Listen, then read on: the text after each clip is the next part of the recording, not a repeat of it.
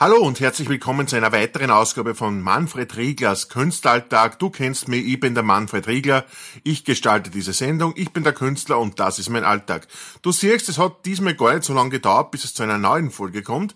Jetzt ist sie da mit, naja, sagen wir mal drei, äh, drei oder zweieinhalb neuen Themen heute. Äh, wir springen gleich in die Mitte der Sache, in Medias Res, nämlich gleich nach dem Intro, das du jetzt hören wirst, wie immer. Es gibt ein Intro und dann geht's gleich zum ersten Thema. Und wir hören uns gleich wieder. Ich bin gleich wieder da nach dem Intro. Tschüss, Baba. Du bist Zeuge des alltäglichen Wahnsinns von Manfred Riegler, dem Schauspieler und Autor, der bereit ist, sein Leben mit dir zu teilen. Atme tief durch und begleite ihn auf seiner Reise.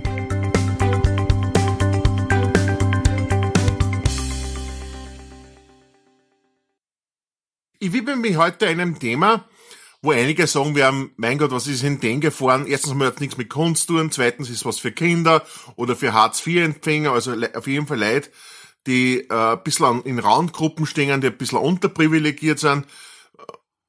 Böse Zungen mögen behaupten auch, behaupten auch geistig äh, unterbemittelt.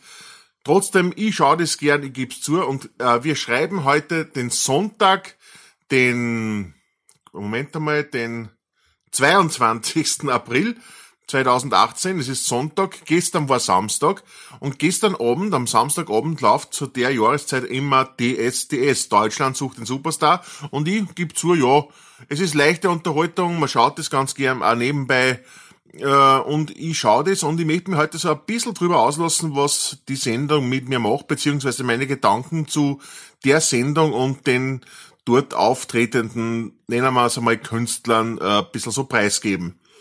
Es ist so, ja. Äh, es ist natürlich, also für mich werden die, werden die Sänger dort ja jetzt nicht äh, irgendwie meine Meinung als Außensteher, werden, werden nicht geschätzt, werden nicht hochgeschätzt, es sind einfach nur ein Marketingprodukt. Ja, es ist ein bisschen wie beim McDonalds, ich sage das gerne, das ist der Burger der Woche, ja, das sind die DSDS-Sänger des Jahres, ist das gleiche wie der Burger der Woche bei McDonalds. Und sie werden halt momentan gepusht und beworben damit die Leute das konsumieren. Und man sieht, also spätestens in einem Monat sind die vergessen, die, die Menschen. Also das ist, sie finden dann zwar irgendwie irgendwelche Beschäftigungen bei RTL als Vocal Coach oder was, aber in Wirklichkeit interessiert diese Menschen, äh, interessiert sich für diese Menschen nach einem Monat kein Schwein mehr. Ja, das ist, das ist einfach so, Ausnahmen bestätigen die Regel, wenn man an eine Beatrice Egel denkt, ja. Die ist ja, glaube ich, jetzt noch groß im Geschäft. Ich meine, ich kenne mich da jetzt in der Sparte Schlager nicht ganz gut aus, aber ich glaube, die ist ja jetzt noch ganz gut im Geschäft. Wie gesagt, Ausnahmen bestätigen die Regel. Und die Beatrice Egel scheint ja wirklich etwas drauf gehabt zu haben. Also ich glaube, die hätte ja einen Vega ohne der Show gemacht. Äh, war ja der Starthilfe. Ja, äh, wie gesagt, für mich werden die Menschen, äh, ich will jetzt nicht sagen ausgenutzt, aber negativ vermarktet. Und im Prinzip könnten sie einen dadurch ja leid tun, sie tun aber nicht leid, weil sie, sie müssten eigentlich wissen, worauf sie sich einlassen. Sie haben, glaube ich, nur teilweise, ohne jetzt wirklich persönlich beleidigen zu wollen, aber sie haben einfach, sie denken nicht nach, sagen wir so, äh, sie denken nicht nach, beziehungsweise sehen, sie glauben wirklich, sie werden hochgepusht und bleiben dann an der, an der Welle des Erfolges auf dem Zenit, ja, was aber definitiv so ist, also sie werden observiert und in einem Jahr kommt dann schon der nächste Bürger der Woche. Das ist einfach so, ja.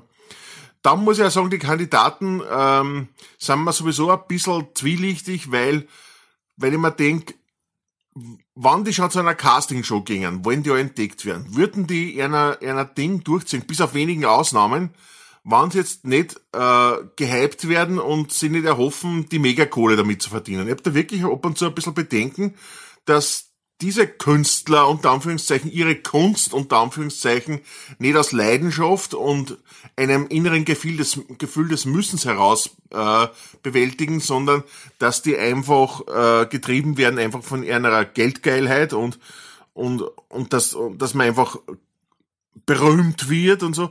Also die Frage stelle mir und gerade ähm, ich möchte jetzt wirklich nicht diskriminierend werden und bitte, liebe Damen, Welt äh, halt's mir jetzt nicht für einen Show oder so, aber gerade bei Frauen stelle ich mir diese Frage immer, weil Frauen sind in der Regel nicht bereit oder weniger bereit als Männer, ihre Zeit und ihre ihre Energie für eine äh, Sache zu opfern, wo finanziell nichts rausschaut. Das ist jetzt nicht einmal abwertend gemeint, das ist jetzt nicht böse gemeint, aber ich glaube, es liegt einfach in der evolutionären Programmierung der Frau, dass sie einfach auf Familienabsicherung und äh, auf Absicherung der Existenz, ihrer eigenen Existenz und der vor allem ihrer Kinder bedacht ist. Und dass äh, eine Frau, wann, wann sie merkt, da ist jetzt nichts was, was meine Familie in ihrer Existenz sichern kann, dass sie die damit längerfristig beschäftigt. Das habe ich persönlich gemerkt, wie ich nach Frauen gesucht habe für Theaterprojekte oder irgendwelche anderen Projek Projekte und gesagt habe, da schaut nicht recht viel finanziell oder an, an, an Ruhm heraus, sind die meisten schon, haben die Nase gerümpft und sind abgesprungen, ja. An solcher Stelle wie DSDS, wo da äh, Millionenbeträge winken könnten, also scheinbar, sind die an vorderster Front mit dabei. Und ich, und das ist jetzt wirklich eine Unterstellung. Ich habe bei Frauen oft das Gefühl, sie interessieren sich auch nicht mehr so für die Absicherung der Existenz ihrer Familie, sondern eher für Handtaschen, Pelzmantel und schnelle Autos, ja. Ähm, das ist so mein Eindruck von Deutschland sucht den Superstar. Bei den Männern sehe ich das weniger. Natürlich auch, ja. Es gibt, natürlich sind die Männer auch getrieben von Erfolgsgeilheit und Geldgier, ja. Aber ich habe einfach die Erfahrung aus, äh, meine persönliche Erfahrung ist, dass Männer oft Sachen machen, dadurch, dass sie einfach kindlicher im Gemüt sind als Frauen, ja, und nicht so weit denken. Das ist ja, ist ja nicht nur positiv gemeint, ja. Die, Männer denken nicht so weit, die leben im Moment und was ihnen momentan Spaß macht, das machen sie. Egal, ob da jetzt recht viel Geld rausschaut oder ob da irgendeine Existenz gesichert ist. Was nicht heißt, dass nicht Männer natürlich auch, wie gesagt, erfolgs- und geldgeil sein können. Ja, das ist ja überhaupt nicht gesagt. Aber das ist so mein Eindruck und meine persönliche Erfahrung aus meinem Künstlerleben, die ich bis jetzt habe. Gut, wir kommen zum Ende dieses Themas. Schließen wir dieses Thema ab. Wir spielen jetzt eine kurze Übergangmusik, also ich spiele die. Und dann kommen wir zum nächsten Thema und beschäftigt sich mit ganz was anderem. Bis gleich.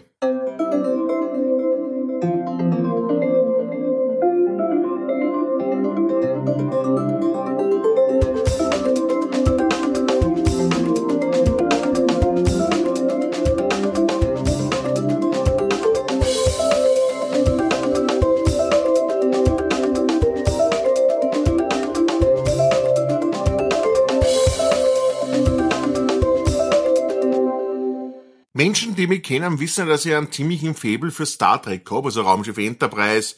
Vor allem die alten, die Classics und so, ich glaube, ich darüber auch schon mal berichtet. Äh, und ich habe, glaube ich, sogar schon mal in einem Podcast über Star Trek Discovery berichtet.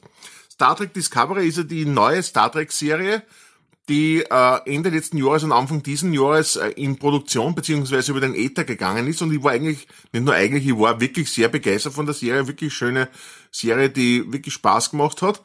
Äh, ich will mir jetzt gar nicht länger drüber auslassen, weil das ist eigentlich nicht der, der Inhalt dieses Beitrag, der eigentliche, Beitrags der eigentliche. Der eigentliche ist ja, ich schaue jetzt auch die Orville. Die Orville ist eine Serie von Seth MacFarlane, der uns vielleicht oder manchen von uns bekannt ist durch seine Sendung, Serie, also seine Zeichentrickserie South Park und Filmen wie A Million Ways to Die in the West, ja. Äh, und der produziert jetzt eben und spielt mit und führt Regie teilweise in Die Orville. Das ist eine Science-Fiction-Serie, äh, die äh, in ferner Zukunft spielt natürlich und äh, wo eben so Star Trek-mäßig äh, eine Mannschaft sich auf Reisen durch die unendlichen Weiten des Vedors begibt. Und äh, jetzt so eine kleine Meinung zu der Serie. Ich will jetzt, ich will jetzt nicht inhaltliches vertiefen und wer mit was, das steht nicht zur Debatte. Ich möchte nur so mein Senf zu der Serie abgeben und wie ich sie empfinde. Also ich habe mir nichts erwartet von der Serie, weil ich eigentlich grundsätzlich kein großer Seth MacFarlane-Fan bin, weil mir sein Humor oft zu platt ist und teilweise zu sehr unter die Gürtellinie geht. Aber ich bin positiv überrascht worden von die Orville. Die Orville ist keine äh, Slapstick-Serie, keine Persiflage, sondern wirklich eine eigenständige Science-Fiction-Serie mit humorvollen Unterton. Also das ist jetzt, äh, die Geschichten sind in sich abgeschlossen, sind episodisch und trotzdem gibt's eine übergreifende, einen übergreifenden roten Faden äh, über die ganzen Ser äh, Staff äh, ähm, Folgen hinweg. Und trotzdem ist aber jede Folge in sich abgeschlossen. Behandelt sehr sozialkritische und zeitkritische Themen oft und äh, ist aber trotzdem auch witzig, aber jetzt den Plot so mit Holzhammer lustig, ja, sondern wirklich schaut teilweise subtil. Natürlich ist jetzt, man darf sie jetzt kein, äh, kein äh, Hildebrand erwarten oder oder oder oder sonst irgendwelche Werner Schneider Humor. Also das ist es ist schau, also so tiefgründig ist dann auch wieder nicht. Es ist nur, es ist wirklich, also es hat Hand und Fuß und für mich, also ist von der Geschichte und von der Konstellation der Charaktere, die auch allesamt sehr schön herausgearbeitet wurden, die Charaktere und wo jeder man sich denkt, okay, der kommt wirklich so vorkommen, auch in Zukunft. Äh, von der Konstellation her ist einfach für mich eigentlich mehr der geistige Nachfolger von Raumschiff Enterprise, den alten Raumschiff Enterprise, also die Classics und the Next Generation, als es Star Trek Discovery war. Äh, es ist einfach, es, es schlagt viel mehr, viel deutlicher in die Kerbe dieser alten Serien. Und äh, ich muss sagen, ich bin positiv überrascht, was der Seth MacFarlane da auf die Beine gestellt hat. Er kommt da sehr sympathisch rüber. Also der Seth MacFarlane spielt selbst den Captain der Orville und er kommt sehr sympathisch rüber, spielt da wirklich gut und bringt seine Pointen gut an den Mann. Also ich bin wirklich also eine große Empfehlung für diese Serie. Ich bin, ich hab mir nicht gedacht, dass das mir so gut gefällt. Ich habe eher geglaubt, es wird so ein, so ein seichter äh, Verarschungsabklatsch von irgendwelchen Raumschiffserien, so wie man es halt von Emilian Wesertei in der West kennt, das eigentlich nur äh, äh, Persiflage auf, auf Western war, ja, und, und vor allem sehr streckenweise wirklich sehr tiefer, ja. Aber ist die Orwell nicht. Also äh, die Orwell rennt äh, jeden Dienstag jetzt äh, in der zehnten Folge schon auf äh, Pro 7 um, um 21.15 Uhr. Ist aber, glaube ich, soweit ich weiß, auf Maxdome on Demand verfügbar. Aber ich bin mir jetzt nicht ganz sicher. Äh, muss sagen, schaut euch die Serie an, wenn ihr es irgendwo herkriegen könnt, holt es nach. Ein großer Tipp von mir, wirklich gute Serie und ja, damit wäre das Thema auch schon wieder abgeschlossen. Wieder eine kleine Übergangsmusik und dann gleich mit einer, mit dem zweieinhalbten Thema, es ist jetzt kein richtiges Thema, vor allem habe ich das ja schon mal besprochen, aber es ist eine kleine Erinnerung, gleich nach der Übergangsmusik. Wir hören uns. Tschüss.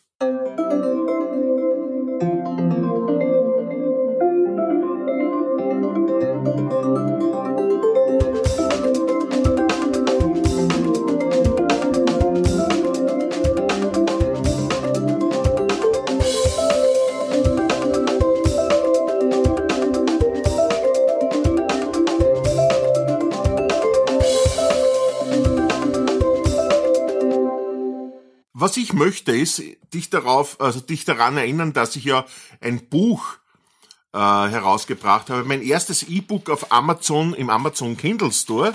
Das Buch heißt Ramba Zamba Now We Have a Salad und ich habe das schon im letzten Podcast erwähnt. Vielleicht hörst du den einmal an. Das ist der, der Podcast Folge Nummer weiß ich jetzt gar nicht, auf jeden Fall die vor der Folge und hast die Buchveröffentlichung, hoch ein bisschen rein und erkundig dich, was ich äh, für ein Buch äh, fabriziert habe. Es ist, wie gesagt, eine ähm, Sammlung von zwölf humoristischen Kurzgeschichten mit sehr autobiografischen Einschlag. Ja, Mehr darüber erfährst du im letzten Podcast. Ich will jetzt gar nicht näher darauf eingehen, hoch dann einfach an. Ich möchte noch erinnern, das Buch ist jetzt momentan in Aktion. Es kostet momentan bis 24. April 2018 kostet es noch 0 Euro. Du kannst es downloaden, lesen und dir behalten. Kein Problem. Und nach dem 24. kostet es dann 2,99 Euro.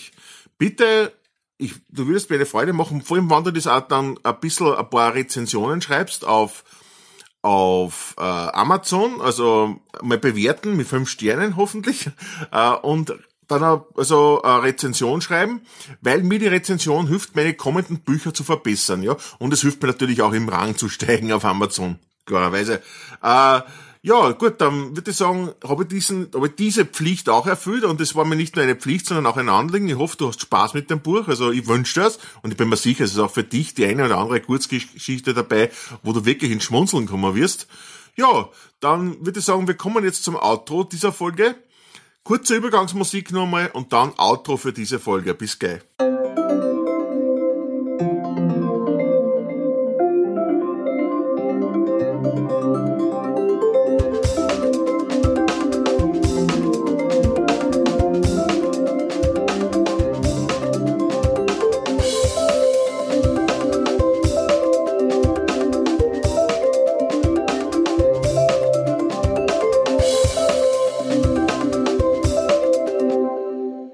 Wenn du mir bis daher gefolgt bist und du das bis jetzt immer bei jedem meiner Podcasts gemacht hast, dann weißt du, dass jetzt einmal ein Call to Action kommt. Das heißt, eine Aufforderung, äh, diesen Podcast zu abonnieren, falls du das noch nicht da hast. Diesen Podcast gibt's bei iTunes auf Spotify im Feed und einen eigenen Blog. Ich werde das alles in die Shownotes verlinken. Die Shownotes findest du unter diesem Podcast.